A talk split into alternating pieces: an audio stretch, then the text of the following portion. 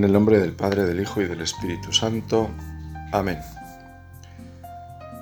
El Señor me dijo, grita fuertemente, sin miedo. Alza la voz como una trompeta.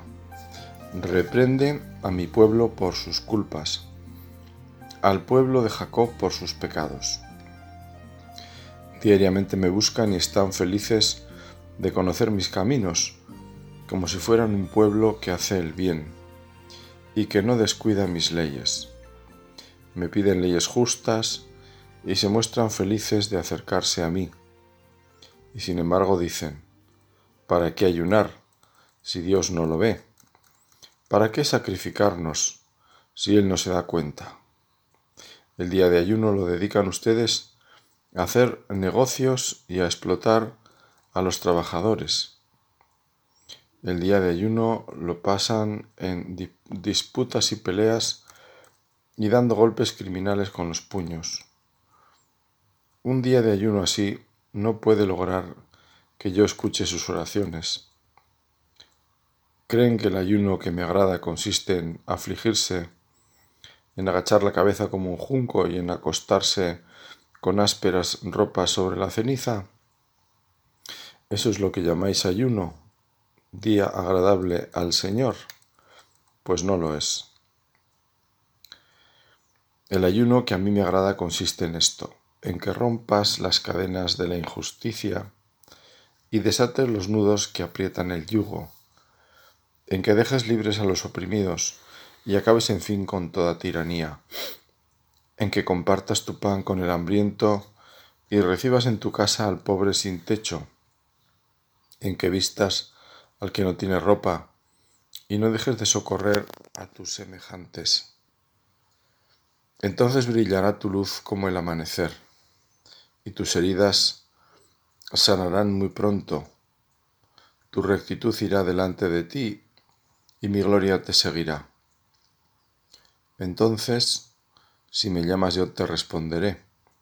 Si gritas pidiendo auxilio, yo te diré, aquí estoy si haces desaparecer toda opresión, si no insultas a otros, ni levantas calumnias, ni te das a ti mismo en servicio del hambriento, si ayudas al afligido en su necesidad, si me llamas, yo te responderé.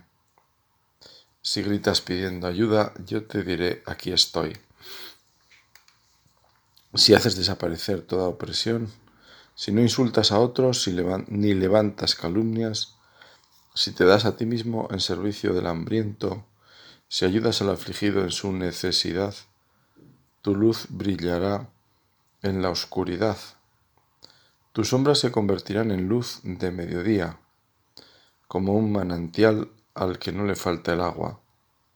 Tu pueblo reconstruirá las viejas ruinas y afianzará los cimientos puestos hace siglos. Llamarán a tu pueblo reparador de muros caídos, reconstructor de casa en ruinas. Acabamos de escuchar el capítulo 58 del profeta Isaías, en el que evidentemente el tema es el ayuno. ¿Cómo es el ayuno que busca Dios? ¿Qué ayuno quiere Dios? El ayuno era algo tan, tan claro para el pueblo de Israel que no se trataba de saber si había que ayunar o no, sino de cómo había que ayunar. Jesús en el Evangelio, cuando habla del ayuno, lo da por supuesto. Jesús no tiene que justificar el ayuno, aunque en alguna ocasión también le dijeron, tus discípulos no ayunan. Pero bueno, ahora no me voy a poner, no me voy a meter en toda esa especificación, esa explicación a qué se refería.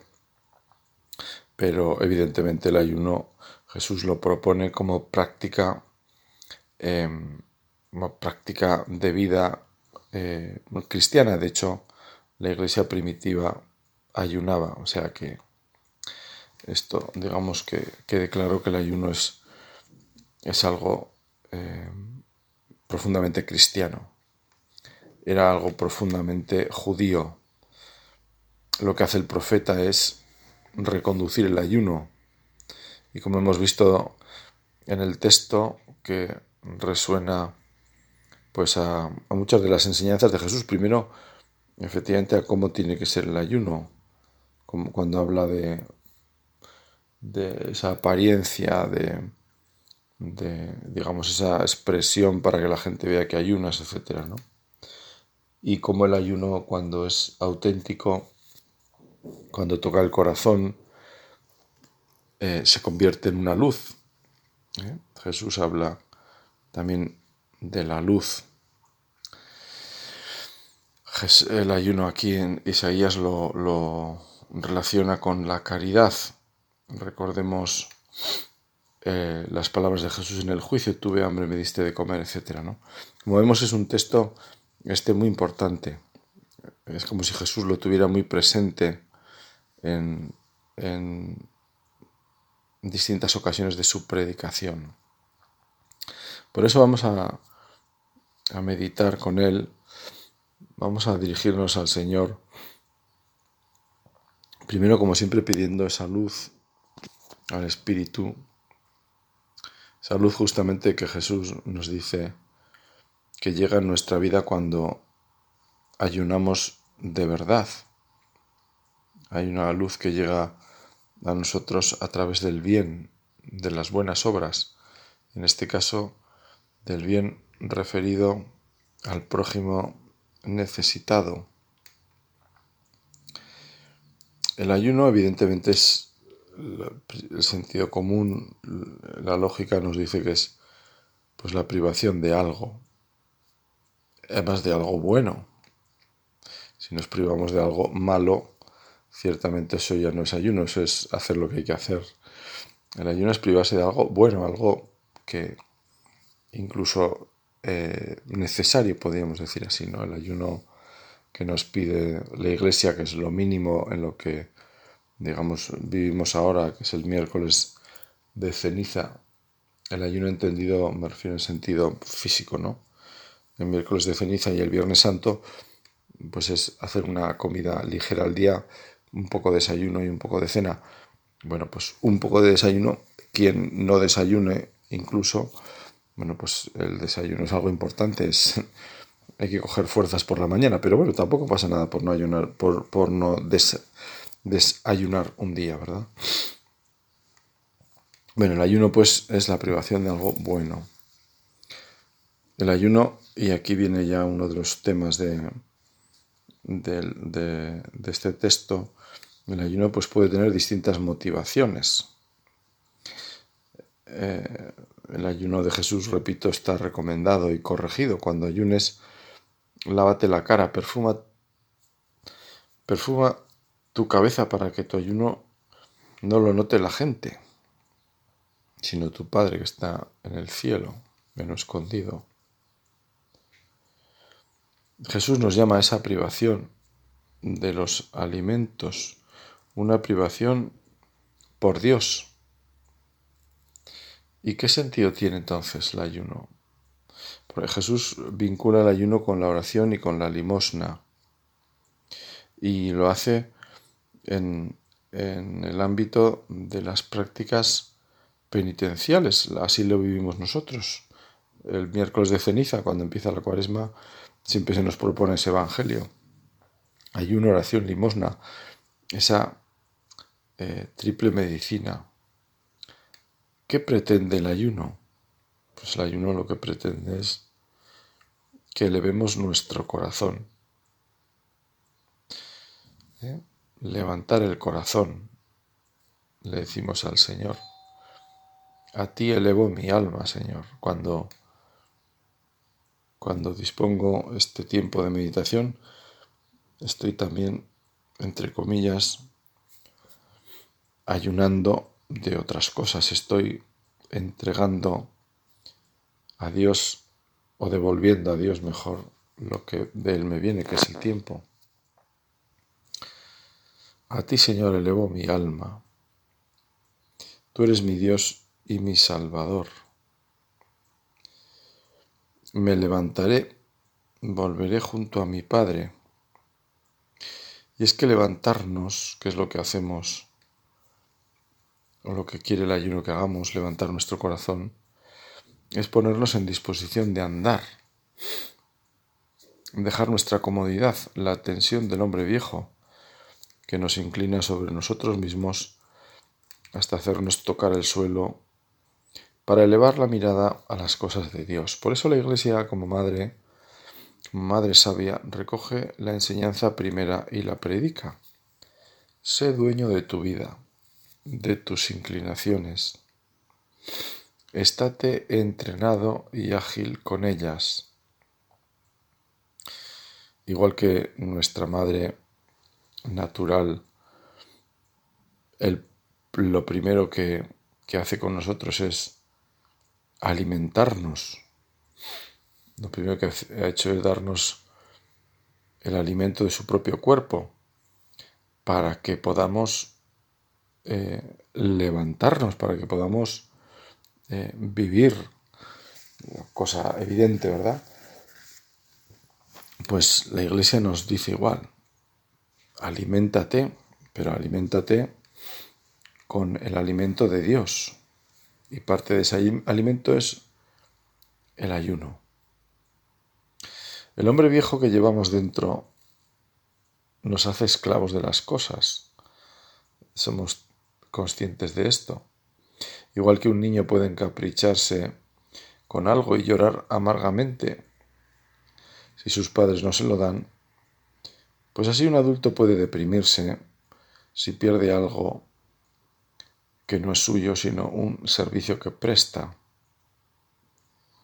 Alguien es cambiado de, en su trabajo y, y a lo mejor pues eso, claro, supone cambiar de el círculo de relaciones, el, la comodidad, etcétera, y pues a lo mejor pues entra en depresión. Hay una película muy divertida francesa que todos recordaremos quizá, Bienvenidos al Norte, en el que un señor, pues la oficina de correos, el Estado, eh, pues la administración, lo destina al norte, totalmente al norte, a Normandía, por allí. Y bueno, se ve que, que el norte en Francia pues es una zona un tanto peculiar, vamos, según la película, yo no conozco.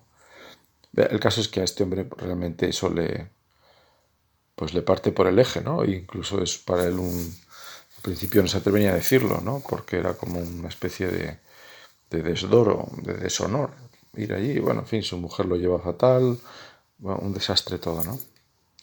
Bueno, es una expresión Luego todo acaba bien, hay que decirlo, ¿verdad? El hombre es, la vida misma. Eh, pero tuvo que hacer ese proceso de, pues de descubrir que lo bueno no estaba en él, sino que lo bueno estaba en los demás.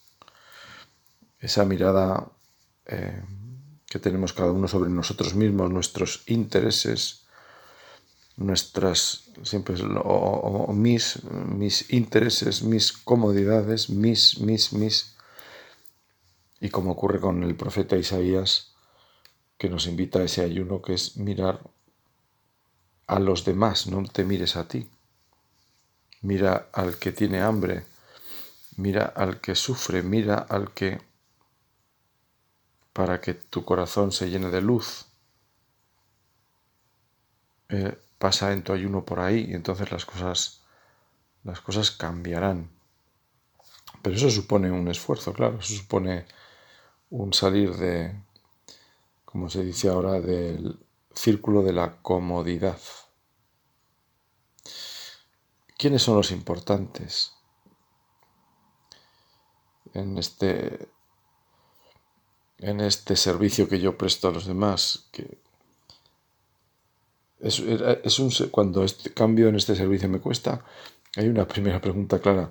Bueno, era un servicio, por, ejemplo, por irme a una cosa concreta, para nosotros los sacerdotes, un cambio de destino que, que me puede costar enormemente. Yo estaba al servicio de esto y tal, bueno, pero ¿estabas, ¿estaba yo realmente al servicio? Hombre, evidentemente no estaba yo ahí, en fin, dedicado a la cría de, de faisanes, ¿no? Pues sí, trabajaba, sí, pero quizá estaba todo al servicio, a mi servicio, porque si estoy al servicio de otros, pues qué me importa que vaya. Lo importante son los otros. ¿Qué es lo realmente importante, yo o los otros? El tema de fondo es este.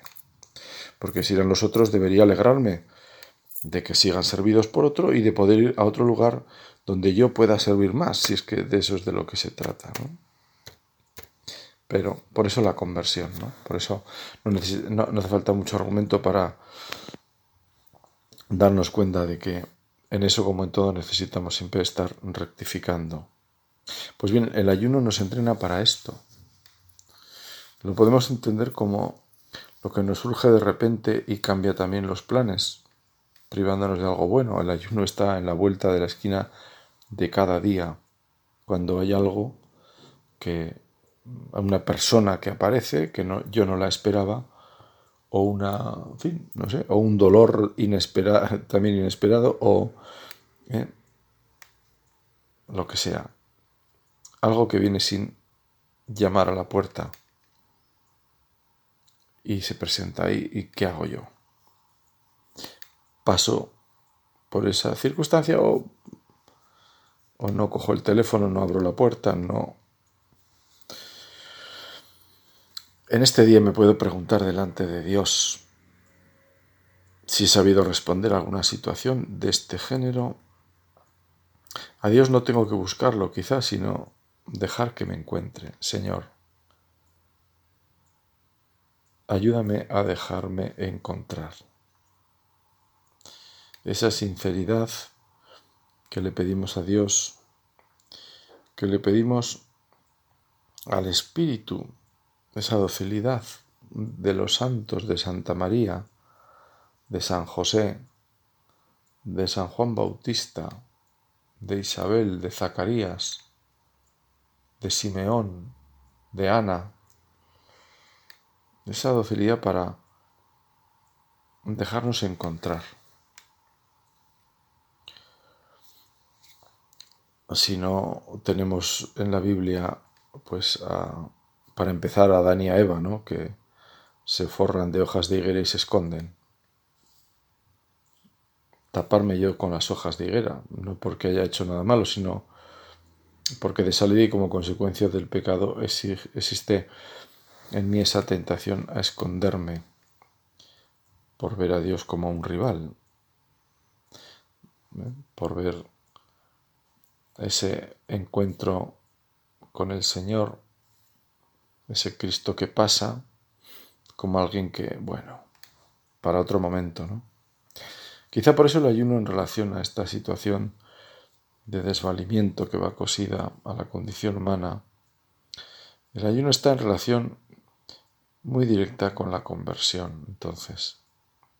Es una medicina para caminar en esta respuesta a la llamada de Dios, convertíos y creed en el Evangelio. Es bonito meditar en esto en el tiempo de verano, en el tiempo ordinario, un día un día cualquiera, porque al final nuestra fe es la fe de cada día. No es la fe de la Pascua o la fe de Pentecostés o la fe de o la vida, eh, que también lo es, evidentemente, son momentos especiales, ¿verdad? Pero al final nuestra vida está hecha de lo más ordinario. De 365 días del año, la mayoría son para nosotros días ordinarios. Los santos hombres y mujeres de Dios han tenido esa mirada fina para descubrir esa necesidad de conversión primero en ellos y de llevarla a los demás paciente y firmemente. Sin conversión no hay evangelización. En la vida de San Francisco Javier, por citar un santo por aquellas lejanas tierras de la India y del Extremo Oriente, se combinaba este anuncio y la denuncia. Tanto los cristianos europeos sobre todo los portugueses que comerciaban en aquellas tierras, como a los nuevos cristianos, San Francisco Javier les tenía que cariñosamente tirar de la oreja. Esa paciencia del santo apóstol no está reñida con su tenacidad y determinación para denunciar el pecado. Es lo de siempre, distinguir del pecado del pecador. Jesús ama a Judas con toda su alma, igual que a Pedro o a Juan, y a la vez tiene que decir lo más duro que sale de su boca, hay de aquel por quien es entregado el Hijo del Hombre. Más le valiera no haber nacido. Cuando habla del pecado Jesús utiliza muchas veces palabras gruesas, chocantes, la piedra de molino ante los escándalos a los pequeños, las llamas que consumen al avaro Epulón, y no sabemos qué escribió en la tierra ante los acusadores de la adúltera, pero los hizo marcharse a todos. No serían versos ininteligibles. A Jesús se le entiende como se les entiende a los santos.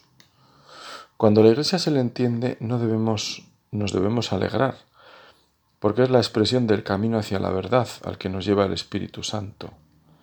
Él los conducirá hasta la verdad plena.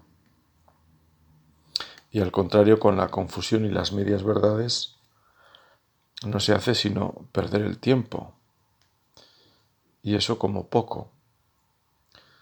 Cuando alguien, y si nos toca a nosotros, explicar algo en lugar de aclararlo, lo confunde o lo confundimos, pues no prestamos ningún favor a la verdad, al Señor. El Señor es luz.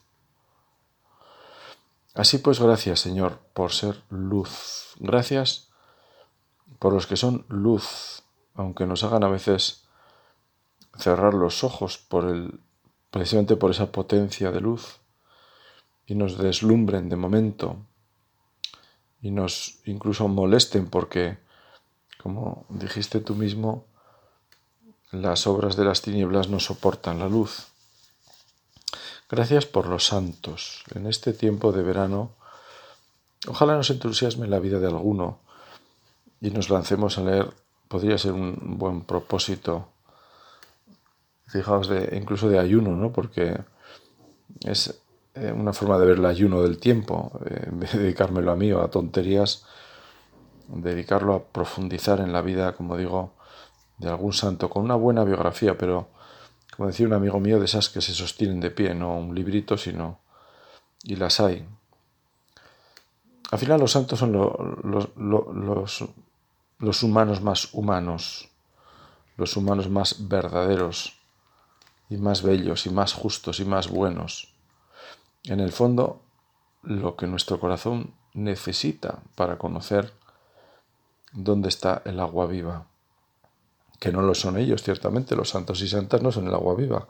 El agua viva es Cristo, pero ellos la han bebido, han sabido dónde encontrarla y cómo vivirla y, transmitirla en su vida, que al final no era tan distinta de la nuestra. Las circunstancias en el fondo, en el fondo, siempre son las mismas. Es, como dice Isaías, que las cosas pasan por mí, para mí, o que las cosas pasan por mí, pero para Dios y para los demás. Los santos nos muestran dónde están esas fuentes, que no son otra cosa que la palabra de Dios, los sacramentos, la caridad con el prójimo, la iglesia misma, pero ellos nos los hacen entendibles. Solemos decir que los razonamientos convencen, pero que los ejemplos arrastran. Y esa tiene que ser nuestra disposición, tal y como nos dice Isaías. Diariamente me buscan y están felices de conocer mis caminos, como si fueran un pueblo que hace el bien y, que no descuida mis leyes. Felices de conocer esos caminos. Es lo que le pedimos al Señor, ese deseo de conocer y aprender en un sentido profundo. Queremos acoger de corazón ese aprendizaje y que no se nos quede en algo teórico, sino que cale en nuestro corazón, que sea el motor de nuestra vida. Que la ley santa de Dios que va escrita en nuestros corazones no se vea oscurecida por nuestras malas acciones, sino que ilumine por la rectitud al menos de nuestros deseos de conversión. Y para ello esta medicina del ayuno. Oh Dios, autor de los dones del cielo, que en San Luis Gonzaga has unido penitencia con admirable pureza de vida. Concédenos por sus méritos e intercesión que si no le hemos seguido en la castidad, lo imitemos como penitente. Así comenzamos el primer día de verano, 21 de junio, con esta memoria de este santo jesuita que recoge muy bien el espíritu cristiano concretado en el consejo que nuestra Madre la Iglesia nos da. Esta oración no necesita mucho comentario. La penitencia no solo para la cuaresma, sino para todo el año. Y al comenzar el verano nos va muy bien recordarlo. Se suele decir que el calor en el cuerpo es frío en el alma, expresando así esta experiencia de que este tiempo en el que podemos estar más al descanso que al ordinario. Y en parte es lógico porque necesitamos descansar, pero también es cierto que cabe relajarse y pensar que cuando hace calor estamos más para pensar en nosotros y nuestras comodidades y gustos que en Dios. Y no es así. Dios no entiende de estaciones ni de vacaciones. ¿Para qué ayunar si Dios no lo ve? ¿Para qué sacrificarnos si Él no se da cuenta? Se pregunta el profeta. Isaías nos anuncia lo que Cristo denuncia o al revés. Que tu ayuno lo note tu Padre, que lo note, que no lo note la gente, dice Jesús en el Evangelio. A tu nombre la gloria, Señor, y no a nosotros, diremos con el salmista. el tema de fondo, quizá de uno de los temas de fondo de la vida cristiana, el ¿para qué hago las cosas? ¿Por qué las hago? Aunque yo dominara las lenguas arcanas, aunque me dejara quemar vivo, aunque entregara todo, si no tengo amor, es decir, si yo hago eso por mí, si lo hago por pues lo tengo que hacer por el Señor. La mirada a Dios rectifica nuestra intención, la, la resitúa, porque si no, inmediatamente se nos va por aquí o por allí. Es una petición siempre de fondo, buscar la gloria de Dios. Y eso es lo que nos tiene que interesar. También en este día que tenemos por delante o en lo que quede de él, buscar la gloria del Señor, aprovechar el paso de Dios por nuestra vida que nos pide ese ayuno expresado en la caridad con el prójimo.